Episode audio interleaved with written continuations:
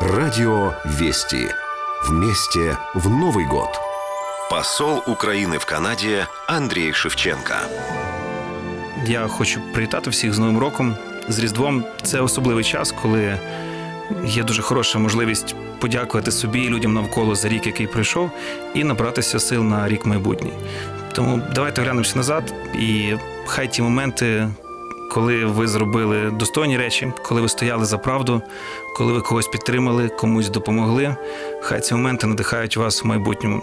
Це також хороша нагода подякувати тим, хто був поруч, хто робив нас сильнішими, хто любив нас і кого любили ми.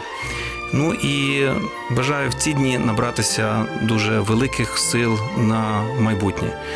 Хай мріється дуже вільно, хай зараз приходять е, ті мрії, ті плани, які збудуться. Давайте думати, що ми побачимо, що збудуємо в майбутньому році, які битви ми виграємо, і хай е, все це збудеться.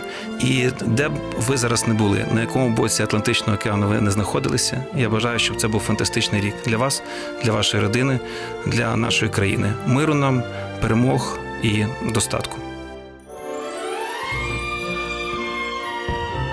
Радио Вести поздравляет вас с наступающим Новым годом!